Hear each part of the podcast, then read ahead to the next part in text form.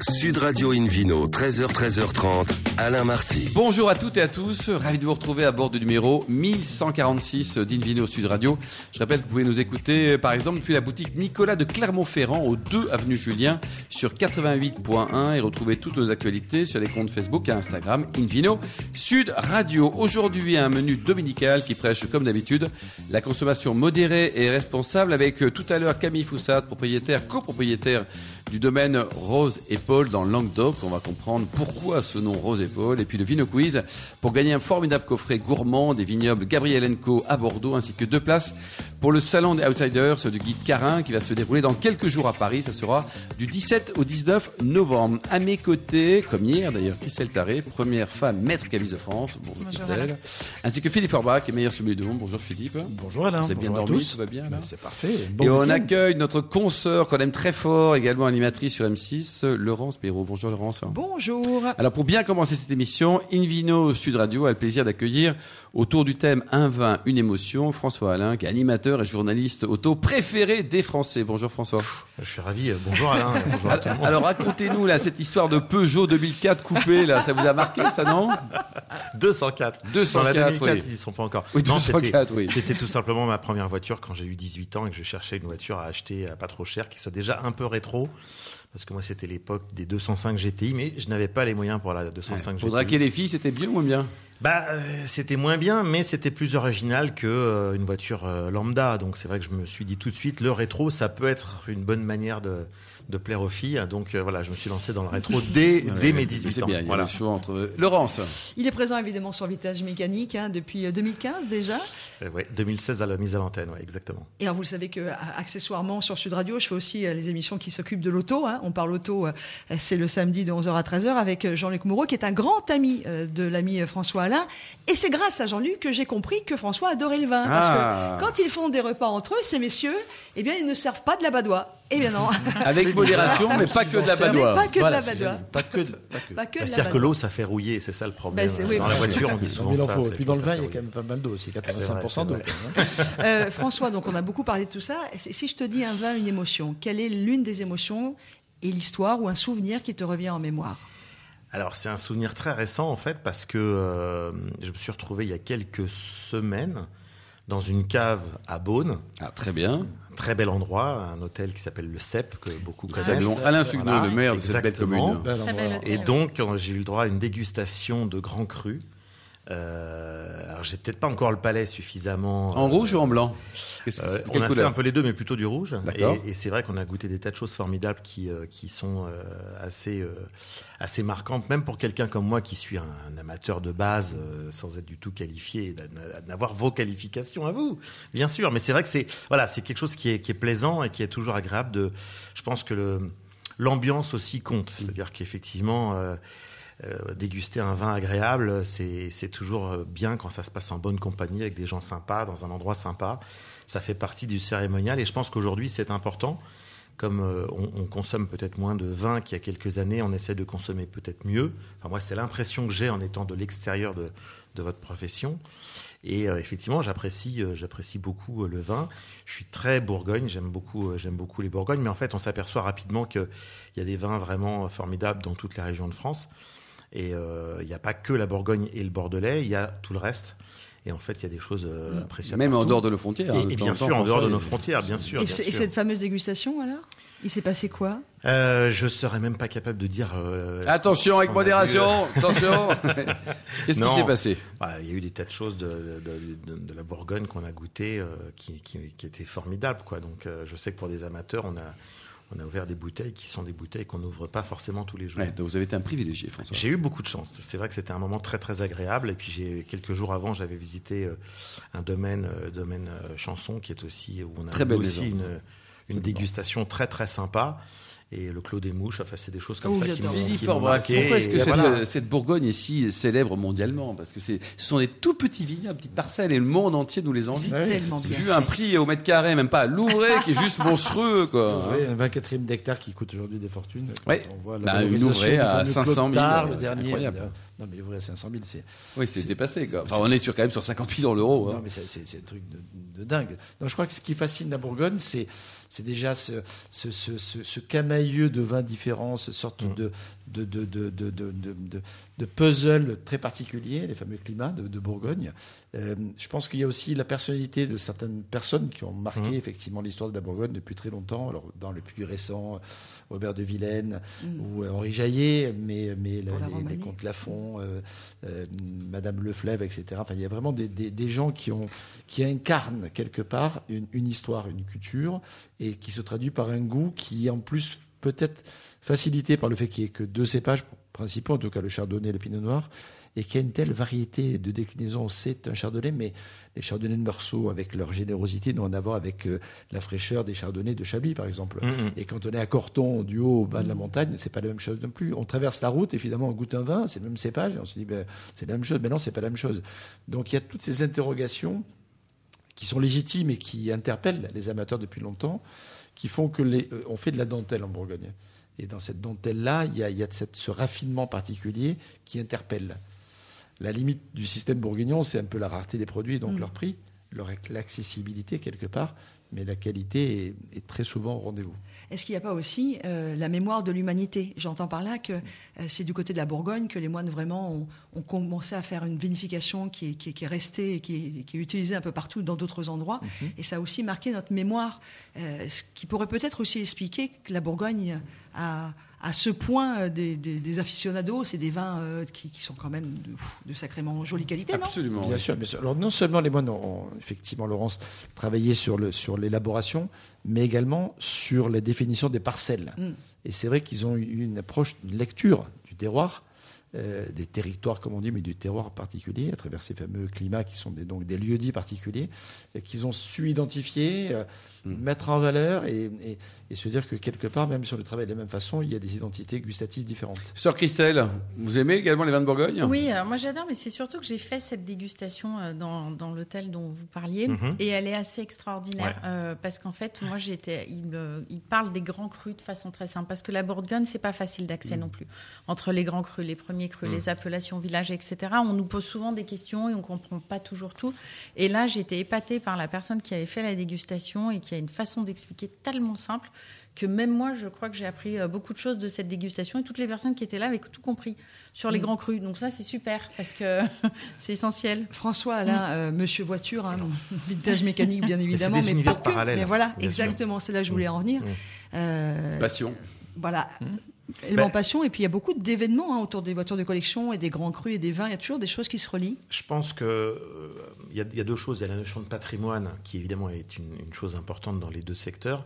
Il y, a, il y a le côté épicurien de toute manière, le côté, le côté jouisseur et le côté euh, euh, qui, qui, qui va à la fois avec la gastronomie, le vin, la voiture ancienne euh, et d'autres secteurs. Et en fait, c'est assez parallèle. Et alors évidemment, nous on fait attention quand on conduit, on, on fait attention Bien à ce sûr. qu'on boit, évidemment. bien sûr. Bon. Bien entendu. Mais, euh, mais c'est vrai que quand on est euh, euh, dans un- une balade de voiture ancienne, un rallye, et le soir on est à l'hôtel et on sait très bien qu'on qu'on va pas reprendre le volant après, on peut faire ce qu'on fait pas le midi, bien sûr, qui est de, de- de se faire plaisir. Et c'est des choses qui vont très bien ensemble. C'est-à-dire qu'il y a, il y a tout, il y a un petit peu le côté cérémonial, mais c'est même pas le côté cérémonial, c'est le côté, euh, c'est le côté voilà plaisir. Voilà. Ce- En fait, ce, ce mot, c'est le mot euh, qui lie euh, Plaisir. tellement de domaines. Passion aussi. Philippe. Passion, plaisir. Oui, moi, j'ai- il y a une image qui me vient, mais c'est vrai que quand on décrit une voiture, par exemple, Mm. on, on parle de- déjà de, de sa forme, de sa couleur. Mm. Et dans les vieilles voitures, moi, ce qui marque, c'est l'odeur. Ouais. On rentre Absolument. dans un Il y habitat, a plein de il y a parallèles, le vieux absolument. cuir, Ouais. il y a les marqueteries euh, rares, il y, a, il y a des effluves euh, de, de plein de choses qui sont là, qui, qui marquent l'histoire un et peu comme. autre comme parallèle moins rigolo, il y a des fausses bouteilles et des fausses voitures. Quoi. C'est vrai aussi. mais c'est vrai, on peut, on peut se faire Ça avoir. aussi. eh oui. Plutôt que de fausses voitures, je dirais des mauvaises restaurations, parce qu'il y a Ouais. effectivement des, des voitures qui sont restaurées. C'est un domaine qui a beaucoup aussi, comme, comme le vin, je crois, qui a beaucoup évolué ces dernières années, où, où effectivement maintenant on peut s'offrir de la qualité à la place de la quantité. Tant qu'on ne fait pas Voilà. des vins électriques. Voilà, non, ça c'est sûr. Mais il y aura du jus toujours. Et alors, côté Ouais, ouais. gastronomie et restaurant, vous êtes un, un fin gourmand, François. Qu'est-ce que vous avez comme souvenir de, de restauration, de, de vin ou de bistrot qui vous avez ému là récemment? Ben, en fait, je pense que là c'est pareil. Il y a euh, la, mode des chefs de faire euh, de- des restaurants gastronomiques et souvent ce qu'ils appellent des bistrots à côté. Euh, alors on n'a pas forcément toujours ou le temps ou l'appétit ou les moyens d'aller dans des, dans des gastros. Ce qu'il faut savoir, c'est qu'effectivement, dans, dans la formule bistrot que font beaucoup de grands chefs, on mange de façon mais divine, Mm. euh, dans des cas de figure à des, à des prix raisonnables en fait. Il Ah, vous il prenez à Reims, au aller. il y a deux macarons et le bistrot qui est excellent. Les Crayères, c'est un excellent Ouais. exemple, évidemment. Et À Reims, puis, à Reims, euh, clair. Il y a, d'ailleurs, sur la montagne de Reims, pareil, euh, je me suis retrouvé un jour sur un tournage de quelqu'un qui collectionne les véhicules militaires, mais qui, bien sûr, est viticulteur et fait du champagne. C'est difficile de trouver autre chose là-bas. hein, C'est la difficile montagne de faire Reims, autre hein. chose. Et donc, on s'est retrouvé dans, dans un cas de figure assez, assez effarant où, évidemment, pour nous, euh, Parisiens, on se rend pas compte que chez certains champenois, euh, le champagne, c'est un peu comme euh, l'eau ici. Bien sûr. C'est-à-dire que je, je Ça coule à flot. dire- Je n'ose pas dire le nombre de bouteilles qu'on a bu en Non, trois non, jours. ne mais- dites pas, ne dites pas, François. Voilà. Le- Une le- demi-bouteille en trois jours, c'est génial. et Il François, n'y a, pas que la voiture qui consomme, donc finalement. voilà, voilà. Et votre vin coup de cœur, vous? Celui que vous aimez reprendre quand vous le retrouvez? Et en fait, c'est un peu comme pour les voitures. C'est-à-dire qu'en fait, j'aime tellement de choses que j'ai du mal à me fixer sur quand on me dit que- quelle est ta voiture préférée. J'ai pas une voiture préférée. En fait, j'en ai tellement qui me plaisent. Pour les vins, c'est pareil. Il y a beaucoup de choses que je trouve euh, vraiment euh, surprenantes, parfois des choses totalement inattendues. Euh, mais c'est vrai que oui. moi, j'ai- moi, j'aime souvent des choses très simples. Hein. Je sais que euh, j'ai bu quoi C'était avant-hier. J'ai bu un Mercuret. C'est très bon, Mercury. Bien sûr, j'adore. Je trouve ça, voilà, c'est des- pas des choses forcément très compliquées. hein. Ensuite, évidemment, quand on peut se faire plaisir et qu'on a les moyens, il y a des vins qui, qui valent un petit peu d'argent, mais qui, qui sont succulents. Mais ce qui est extraordinaire dans le vin, c'est qu'il y en a pour tous les goûts. C'est exactement comme Et à tous les prix, en plus. À tous les prix. Comme pour les voitures. C'est exactement comme dans les voitures. C'est exactement pareil. Il y a des vins euh, qu'on va acheter chez un Nicolas ou autre euh, à 15 euros qui sont formidables. Et évidemment, il y a des vins euh, exceptionnels qui valent plusieurs milliers d'euros. Mais c'est voilà, c'est des univers où, où c'est un peu la même chose pour nous. Et je pense à Nicolas parce que on a. euh, Nous sommes chez Nicolas, euh, je, absolument. je ouais. sais bien. Et en plus, euh, quand on aime les voitures anciennes, souvent on aime les plaques en émail, on aime, on aime les objets anciens. Et moi, j'ai la chance d'avoir quelques, quelques plaques en émail euh, Nicolas des années 30 Ah, génial. que j'adore, qui sont euh, vissées Ouh, dans ma va. cuisine depuis euh, 20 ans. Ça va intéresser le, directeur général de Morgan. Merci en tout cas, merci beaucoup François Alain. Merci, euh, Merci, euh, Laurence. Perrault, Christelle Taré, Philippe Forbach. Et on se retrouve dans un instant avec le Vino Quiz pour gagner un coffret gourmand des vignobles Gabriel Co à Bordeaux, ainsi que deux places pour ce salon, le salon des Outsiders du guide Carin à Paris, qui va se dérouler du 17 au 19 novembre. À tout de suite. Sud Radio Invino, 13h, 13h30, Alain Marty. Retour chez le caviste Nicolas. Je rappelle que vous pouvez nous écouter d'ailleurs depuis la boutique Nicolas de Clermont-Ferrand, au 2 avenue Julien sur 88.1. Et vous êtes toujours plus nombreux à nous écouter chaque week-end. On vous en remercie. hein. Rendez-vous sur le compte Instagram Invino Sud Radio. Toujours plus d'actualité. Au menu, mon cher Philippe Forbach, euh, le Vino Quiz du dimanche, c'est maintenant. Je vous en rappelle le principe. Chaque semaine, nous vous posons une question sur le vin et le vainqueur gagne de très beaux cadeaux. Cette semaine, un coffret gourmand des vignobles Gabriel Co à Bordeaux, ainsi que deux places pour le salon des outsiders du guide Carin à Paris. Voici la question du week-end. Concentrez-vous. hein. Quelle boisson Paul-Augustin Delattre, fondateur de Bulle de Ruche, veut-il remettre au goût du jour? Réponse A, le gazpacho, olé. Réponse B, le sirop d'orgeat. Mhm. Et vous réponse C, l'hydromel. Mmh. Voilà, pour répondre et gagner, vous le souhaitez. hein. J'espère que vous avez été sensible Oui, voilà, exactement. Quoi. Le coffret gourmand des vignobles Gabriel Co à Bordeaux, ainsi que les deux places pour le salon des outsiders du guide Carin à Paris. Rendez-vous toute la semaine sur le site invinoradio.tv, rubrique Vino Quiz. On vous souhaite d'être tiré au sort parmi les bonnes réponses. Merci beaucoup Philippe Forbach. Euh, Invino sur Radio a le grand plaisir d'accueillir maintenant Camille Poussat, propriétaire du domaine Rose et Paul dans le Languedoc. Bonjour Camille. Bonjour. Donc vous êtes en AOP Malpère. hein. C'est où exactement? Alors, complètement à l'ouest dans le Languedoc. Donc, c'est vrai qu'on est la dernière appellation qui, qui est sortie sur le Languedoc. C'était en quelle année? En 2002. 2002. 2002, tout jeune. 20 ans. hein. Euh, ben oui, c'est un terroir du coup euh, qui se veut maintenant dynamique, sans forcément de barrières, parce que de plus en plus de, de jeunes vignerons euh, reprennent les exploitations Remarque, familiales. vous n'êtes pas vieille, vous avez quel âge Camille? Ça se demande Mais pas. si, vous êtes toute jeune là, vous êtes toute jeune là 20 Camille. ans, elle a dit tout à l'heure. Non. 20 ans, elle a. 32 Bah, 32 à ce prix-là, vraiment, faut le dire. hein, c'est... Allez, 32 ans, c'est génial. Il y, a, il y a plein de jeunes comme vous là sur l'appellation? Oui, de plus en plus de, de jeunes qui, qui reprennent parce que forcément, on a l'amour de notre terroir euh, et la transmission Eh euh, oui, de nos familles. Vous êtes la combienième génération? Moi, je suis la sixième maintenant. Oh là là, là. Et on Christelle, c'est magique, non? Ah oui, c'est magique. Moi, je trouve que l'histoire familiale, euh, de surtout, enfin, la vôtre en plus, c'est très intéressante. Et d'ailleurs, euh, le nom du domaine, Rose et Paul. Tout à fait, c'est mes arrière-grands-parents, c'est un hommage naturel qu'on voulait leur rendre avec euh, mon frère et ma sœur. Donc euh, c'est eux qui nous ont transmis euh, la passion et, et surtout euh, nos, nos vieilles vignes. Donc c'était euh, tout naturellement qu'on l'a renommé euh, C'est domaine très joli en tout Rose cas. et Paul. Rose and Paul. oui. Euh, Christelle? Oui, parce que votre famille est très engagée aussi euh, dans la reconnaissance du cru Malpère. euh, beaucoup, c'est beaucoup investi pour que Oui, tout à vous fait. ayez cette appellation. Euh, Gilles, euh, mon papa euh, plus familièrement, euh, est le président de, de l'AOC Malepère et c'est lui qui a contribué euh, à, à ce que la Malepère euh, trouve ces trois lettres, la- l'AOC et l'AOP maintenant. Mais euh, c'est vrai qu'on est très très attaché à, à ce terroir atypique dans le Languedoc. Philippe Forbach, vous qui êtes proche de l'INAO, euh, un mot sur cette appellation. Elle a été obtenue euh, après une longue bataille, notamment le, le papa de Camille. Euh, c'est mérité ou pas? Oui, c'est mérité parce que c'est une appellation euh, particulière. Elle est d'influence à la fois océanique et atlantique. On a d'ailleurs les cépages des, des deux rives, puisqu'on a à la fois des cabernets, des merlots, mais aussi des syrahs, des grenaches, enfin, des malbecs, etc. Il y a vraiment une mixité. Moi, j'avais une petite question parce que Malpère, on a l'impression que c'est la valise du papa finalement. Mais ça vient d'où ce nom, Malpère? Bon, mauvaise terre, mais finalement qui est une très très Ah oui, bonne ça c'est pas terre. terrible, faut pas le dire. hein. Euh, Mauvaise terre pour d'autres choses, mais très bonne terre pour la Très vigne. bonne Parce terre que- pour la vigne. Mais oui, Euh, oui. C'est pour ça, ça qu'on a très peu de champs euh, chez nous et beaucoup de vignes. Et euh, tous les îlots de vignes sont protégés naturellement. Ouais. On est en il y a zone. du bois, de la garrigue, c'est joli. Non, hein. alors pas de garrigue, Ah non, on a mince. beaucoup de, de, de- de micro-bois Ouais. et du coup on est euh, Natura 2000 pour euh, les orchidées et les, et les, euh, les chauves-souris. Donc c'est vraiment un écosystème très protégé euh, et qu'on euh, tient à, à continuer et à préserver pour les générations futures. Christelle, pardon, pardon, chauve-souris, ok, goût de souris, non.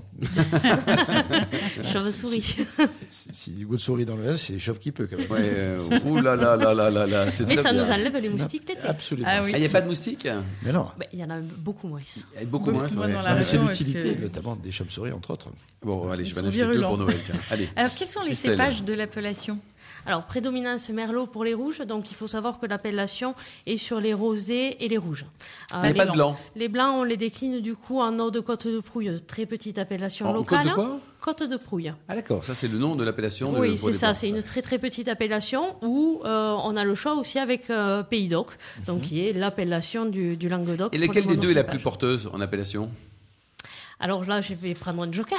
Ah non, non, mais on est entre nous, là, vous pouvez dire ce que vous voulez. hein. Non, mais c'est vrai que euh, les, les deux appellations sont, sont porteurs à différents niveaux. Euh, Pays d'Oc est très très dynamique sur, sur l'export parce que c'est c'est un gros groupe euh, qui, qui nous permet euh, d'être beaucoup plus Oui.